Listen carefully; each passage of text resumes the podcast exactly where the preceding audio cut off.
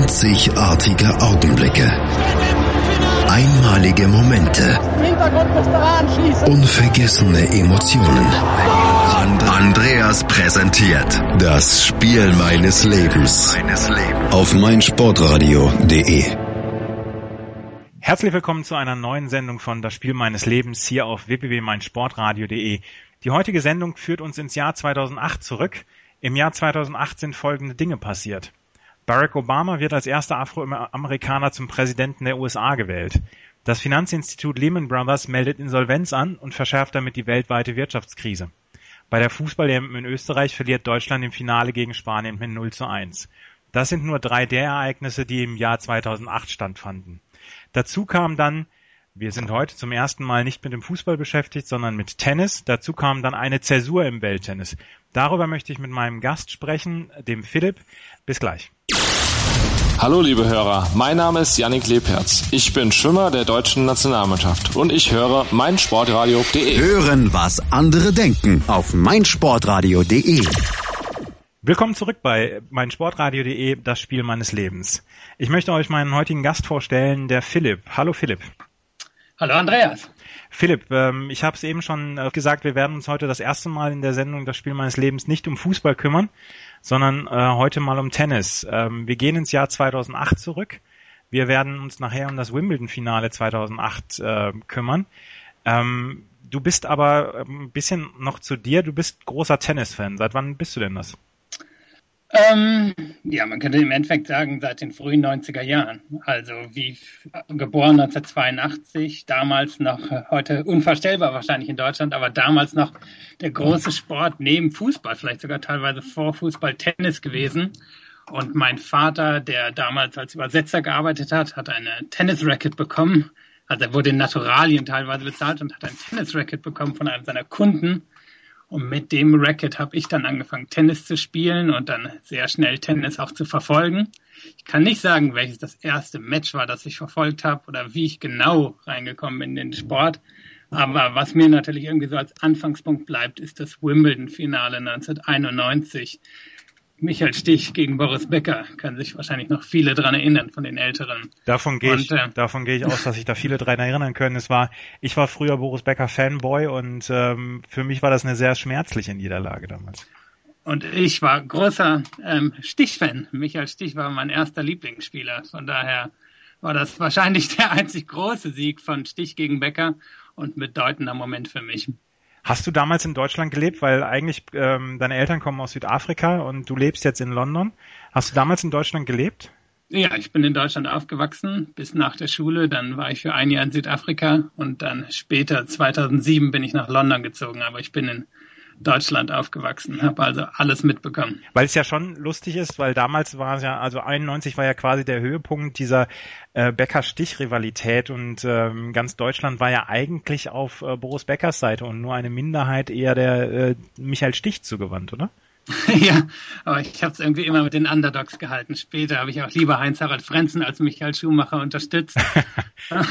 und ähm, als Kind war ich, oder man könnte heute auch noch sagen, ich verfolge es nicht mehr so sehr, aber war ich Werder Bremen-Fan, weil die ganzen Nachbarn alle HSV-Fans waren, die aus Hamburg in die Gegend gezogen waren, wo ich aufgewachsen war in Westdeutschland. Von daher, ich habe es irgendwie mit den Underdogs gehalten, ohne jetzt eine große Begründung dafür zu haben. Ja. Später habe ich dann mein Spiel natürlich, also ich habe ziemlich lang Tennis gespielt, auch auf einem guten Level, aber wurde dann von Rückenverletzungen ähm, gestoppt und habe aber mein Spiel total nach dem von Michael Stich ausgerichtet und äh, ja, war, war eine sehr wichtige Sportfigur in meinem Leben. Dann warst du auch der Surf- und Volley-Spieler in der Kindheit, ja? Absolut. Einhändige Rückhand, Surfen, Volley, ähm, ja, total, total an Stich ausgerichtet. Was man ja heute im Welttennis so ein ganz kleines bisschen vermisst. Also ich jedenfalls vermisse so ein, so ein ordentliches Surfen Volley ja schon. Absolut, absolut. Wobei man sagen muss, äh, Tennis hat sich natürlich total verändert. Die Beläge sind langsamer geworden, es gibt bessere Athleten, ja. Ähm, die die ähm, Schläge haben sich total verändert, wodurch Passierbälle viel einfacher geworden sind als damals. Aber klar, Tennis heutzutage ist in gewisser Weise extrem spannend, weil es so athletisch geworden ist, aber auf der anderen Seite halt relativ monoton, was auch immer sehr gerne von Tennisfans oder sagen wir den Hardcore-Tennisfans bemängelt wird. Ja. Ähm, Philipp, du hast als Spiel deines Lebens das Wimbledon-Finale von 2008 ähm, dir ausgesucht. Warum ja. genau das Wimbledon-Finale 2008? Ah, ich denke aus zwei Gründen. Das eine ist, es war sicherlich das bedeutendste Tennismatch der letzten 15 Jahre, vielleicht sogar meiner, meiner ganzen Lebenszeit. Einfach weil es irgendwie den Höhepunkt darstellte der absolut dominanten oder absolut der wichtigsten Tennisrivalität der letzten 20 Jahre, Federer gegen Nadal. Und auf der anderen Seite, weil es für mich wahrscheinlich der intensivste Sportmoment meines Lebens war. Also ich habe nie wieder so mitgezittert wie in diesem Match. Ich war damals sehr großer Federer-Fan. Und die Erkenntnis aus dem Match damals war ganz klar. Ich habe damals dann Sportjournalismus studiert, war gerade jetzt in der Pause zwischen dem ersten und zweiten Jahr. Ähm, nee, das kann für mich nicht so weitergehen. Wenn, wenn ich es wirklich zum Sportjournalisten schaffen will, dann muss ich mit meinem Fan-Dasein brechen. Und das war für mich so der Moment, wo ich gesagt habe, nee, nee, das geht nicht mehr. Ich kann, kann mich nicht mehr so emotional involvieren, sonst werde ich, werde ich kein Match so analysieren können, wie ich es will. Ja. Und ähm, ja, so, so ist es dann auch gekommen. Sehr interessant. Ähm, wir kommen gleich auf das Jahr 2008 und insgesamt dann auch auf das Wimbledon-Finale zu sprechen. Bis gleich. Olympiasiege, Weltrekorde, Titel und Medaillen. Sports Heroes, Helden des Sports im Gespräch. Meinungen. Wer Drogen nimmt, wer manipuliert, der wird über kurz oder lang auch die Quittung dafür kriegen. Anekdoten. Alter schützt zur Leistung nicht. Packende Geschichten. Es war einfach für mich selbst auch unglaublich, dass es mit einer Stunde Training am Tag geklappt hat, Olympiasieger zu werden. Sports Heroes. Sport. Jeden Mittwoch neu um 12 Uhr auf meinsportradio.de. Wieder zurück hier bei das Spiel meines Lebens auf meinsportradio.de. Ich habe den Philipp bei mir zu Gast und wir reden heute über Wimbledon 2008 und das Finale 2008. Ähm, Philipp, wir hatten schon drüber gesprochen. Ähm, Roger Federer hatte Anfang des der 2000er Jahre hatte er so langsam ähm, das, die, das Welttennis übernommen und äh, war 2002, 2003 tatsächlich dann die dominierende Persönlichkeit im Tennis geworden.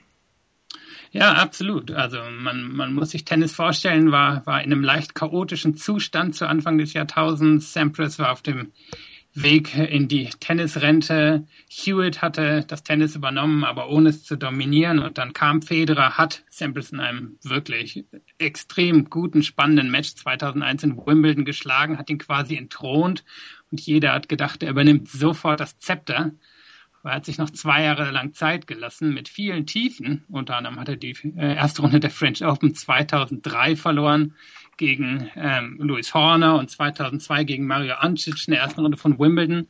Dann 2003 aber Wimbledon in einer sehr dominanten Weise gewonnen, unter anderem seinen großen Rivalen damals Andy Roddick geschlagen und hat dann ab 2004 quasi komplett das Welttennis übernommen, in einer Weise, wie, wie wir es vorher noch nie gesehen haben. Die nächsten vier Jahre hat er zehn Grand Slams gewonnen, was einfach absolut enorm ist und hat im Endeffekt keinen einzigen Rivalen, außer Rafael Nadal, der am Anfang gar nicht groß ernst genommen wurde, weil, weil er einfach nur ein junger, junger, sehr muskulöser Tennisspieler schien, der vor allem von seiner Kraft lebt, denn von seinem Tennisspiel.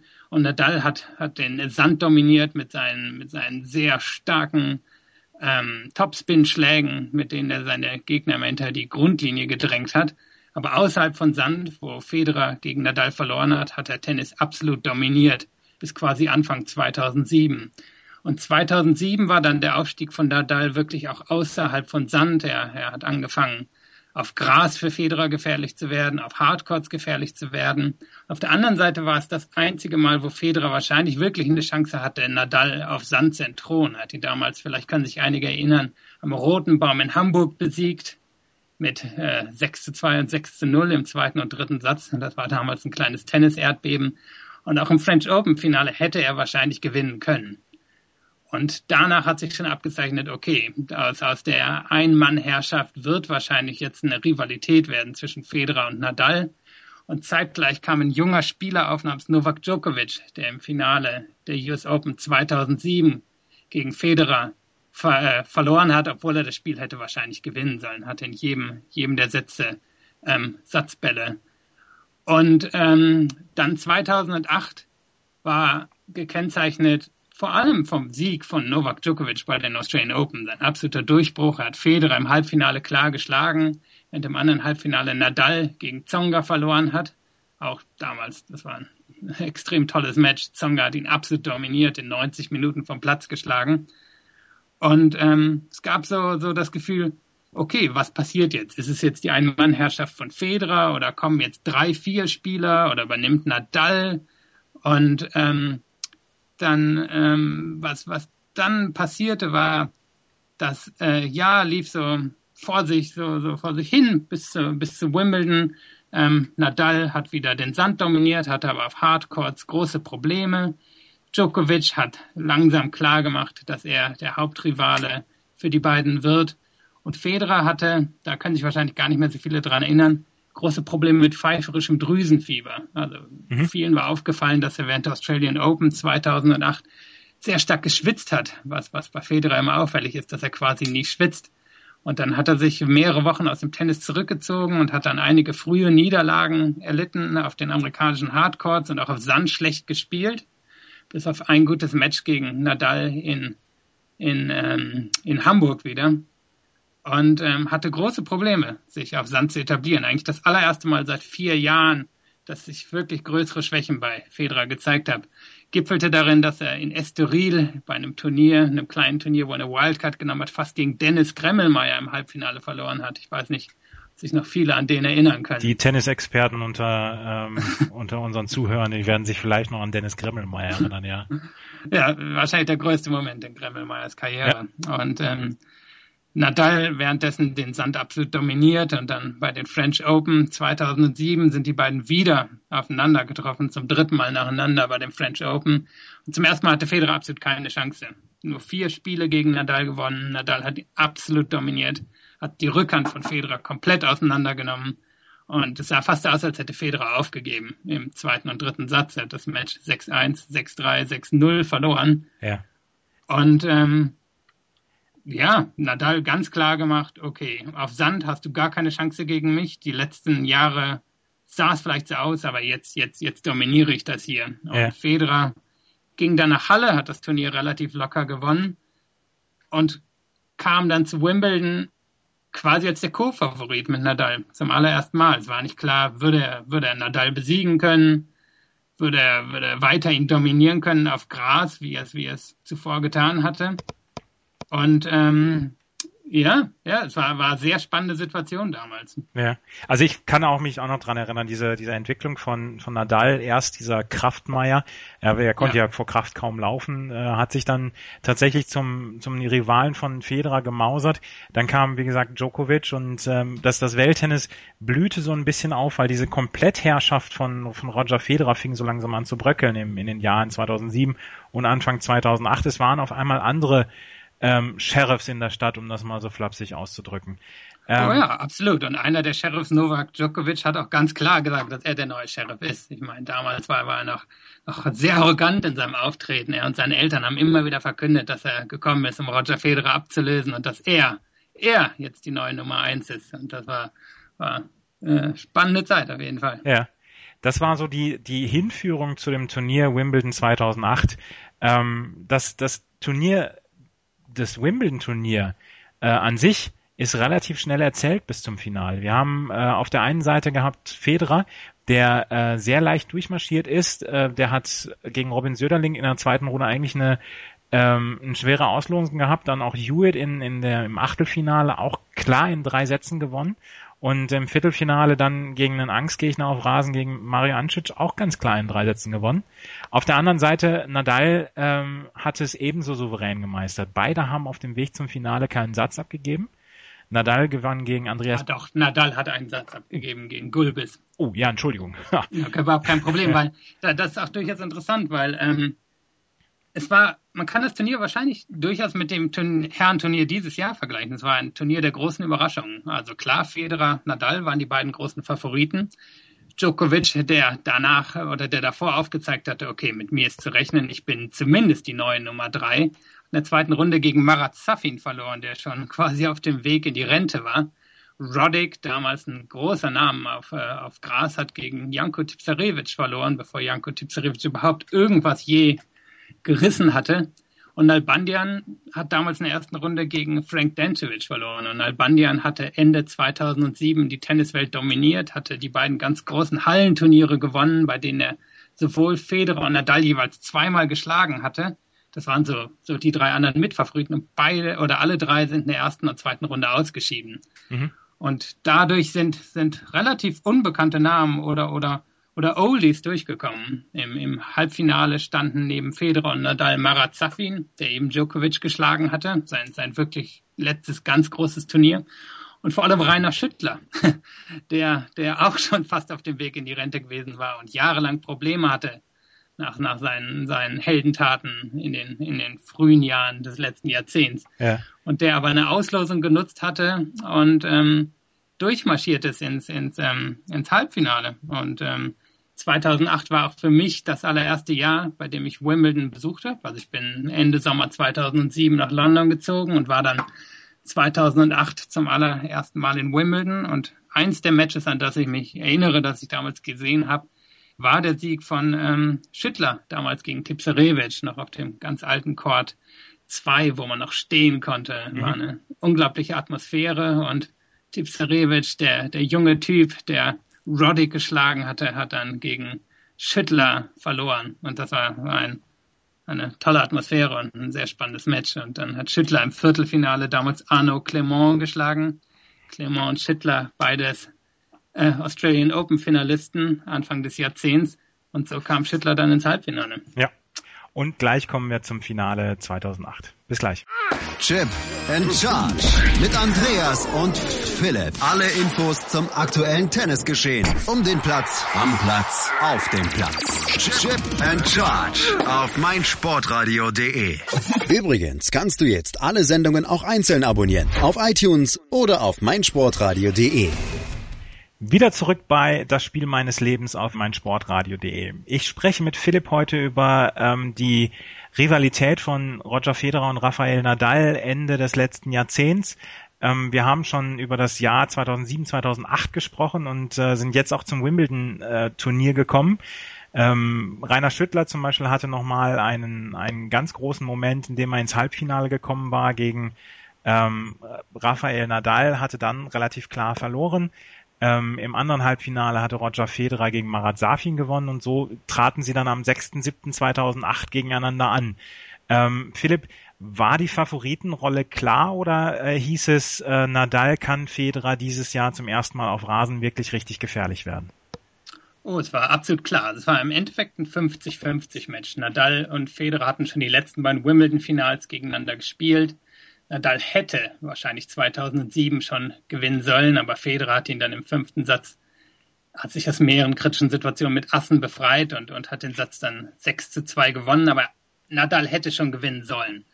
Und das Gefühl war so ein bisschen, okay, auf Sand ist es jetzt klar, Nadal dominiert Federer absolut, hatte ihm ja vier Wochen vorher bei dem French Open nur vier Spiele übrig gelassen und ähm, sollte ihn jetzt eigentlich auch auf Gras schlagen. Aber auf der anderen Seite hat der Federer seit fünf, äh, Entschuldigung, seit vier Jahren nicht mehr auf Gras verloren. Und es war einfach irgendwie undenkbar, dass das wirklich passieren würde. Und trotzdem hat sich schon im allerersten Ballwechsel gezeigt, also man muss sagen, es gab vorher eine 35-minütige Unterbrechung, bevor das Finale losging, weil es natürlich wieder geregnet hat. Und dann ging das Match los, gleich mit einem relativ langen Ballwechsel, in dem Nadal aber klar gemacht hat, hey, ich werde hier nicht nur verteidigen und darauf warten, dass du deine Fehler machst, ich übernehme das Spiel mit meiner Vorhand. Und er hat Federer einfach von Seite zu Seite geschickt und hat im Ballwechsel mit einer donnernden Vorhand die Longline beendet. Und da war einfach schon klar, okay, Nadal wird das Spiel hier versuchen zu machen und Federer muss entweder ihn, muss ihn entweder mit der Defensive in Schach halten oder selber das Spiel übernehmen.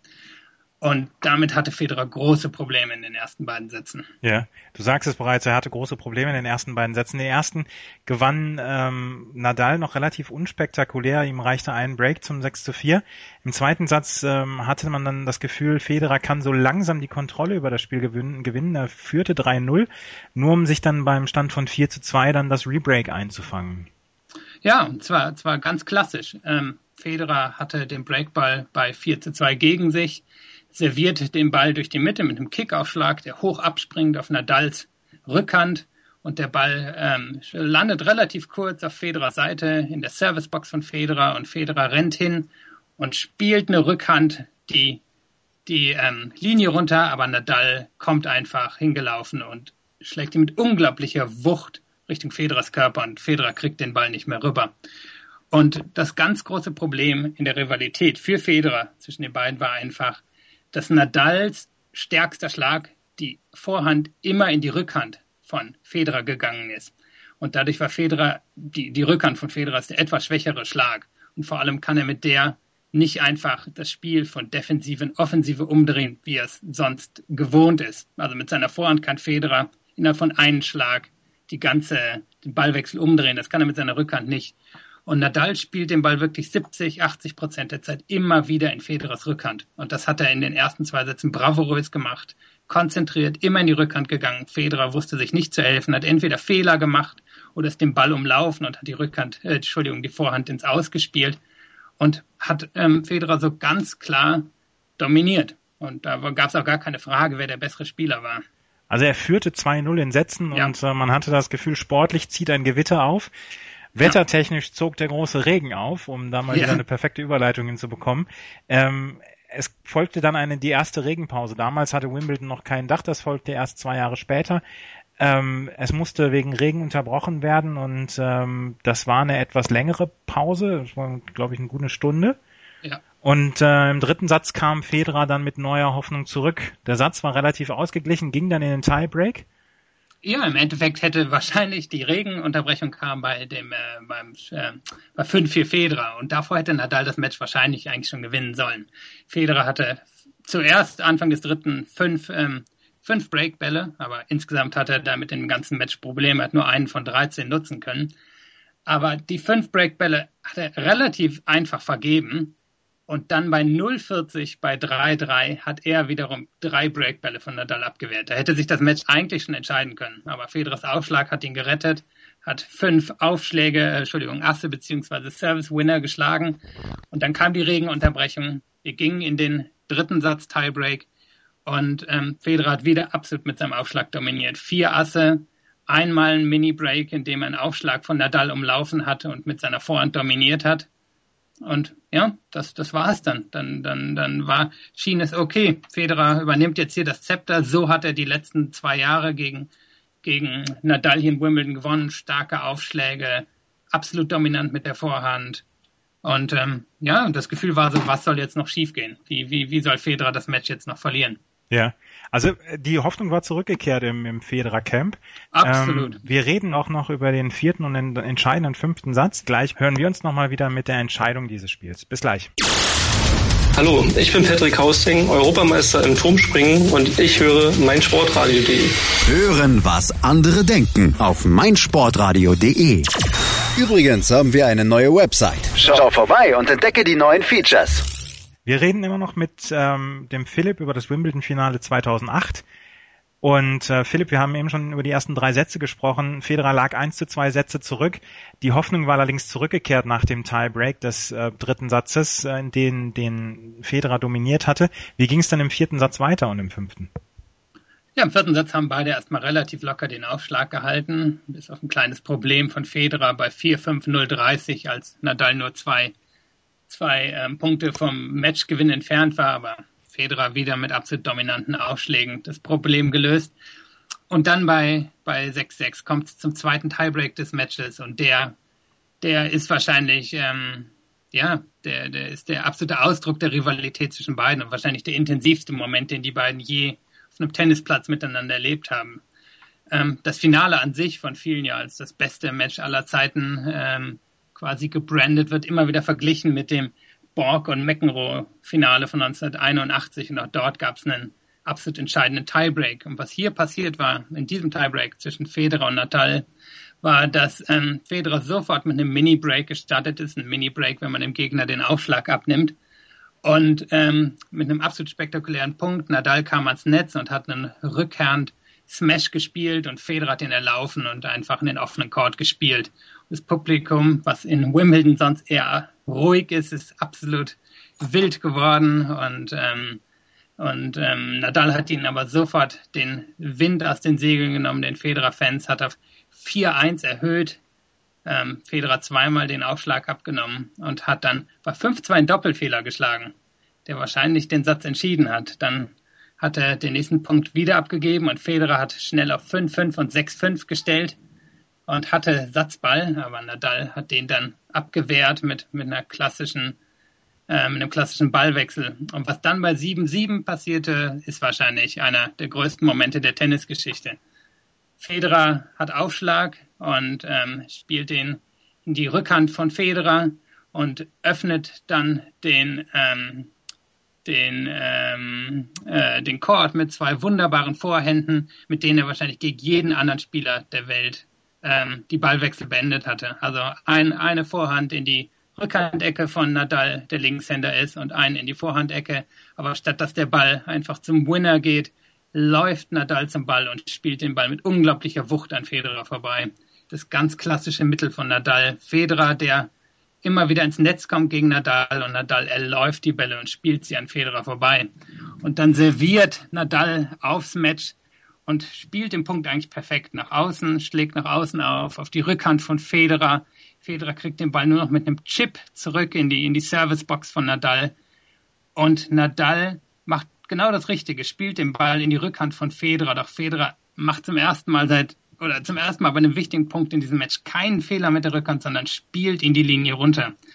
Und ähm, wenn, wenn ihr eine Chance habt, guckt euch das mal, mal auf YouTube an. Ihr findet das äh, sicherlich, diese beiden Punkte, die, die wichtigsten beiden Punkte der Tennisgeschichte in den, in den, im letzten Jahrzehnt. Und man sieht, wie, wie, wie, wie in dem Moment, wo Federer den Passierball spielt, die, die Linie runter, wie die Leute durchs Kamerabild springen, weil sie alle so euphorisch sind. Und das Publikum tobt und Federer nimmt Nadal schnell den Aufschlag ab äh, zum 8-7 und gewinnt den Satz dann wieder mit einem Ass zum 9 7. Und ähm, der, der dritte Satz startet, äh, Entschuldigung, der fünfte Satz startet relativ ähm, ereignislos. Beide halten den Aufschlag. Allerdings bei 2 zu 2 gibt es wieder eine Regenunterbrechung. Aber beide kommen zurück und ähm, der, die, die, die Experten sagen, okay, länger, länger als 40 Minuten werden wir hier nicht spielen können. Und ähm, ähm, es entwickeln sich relativ schnell Chancen. Federer hat einen, hat einen Breakball bei 4 zu 3, den Nadal aber wieder mit einem tollen Aufschlag direkt in den Körper von Federer abwehrt. Und äh, bei 5-5 wehrt Federer dann Breakbälle für Nadal mit Assen ab. Und dann entscheidet sich das Match später bei 7 zu 7 im fünften Satz. Und ähm, damals war schon klar, okay, wir werden höchstens noch zwei Spiele spielen können. Bei 8-8 werden wir das Match abbrechen und am nächsten Tag weiterspielen. Und ich habe so sehr gehofft, dass, dass es äh, zum 8-8 kommt. Ich hatte schon meinen Rucksack gepackt, meine Klamotten gepackt, wollte absolut nach Wimbledon fahren, um zu zelten, um Tickets für den nächsten Tag für das Finale zu bekommen.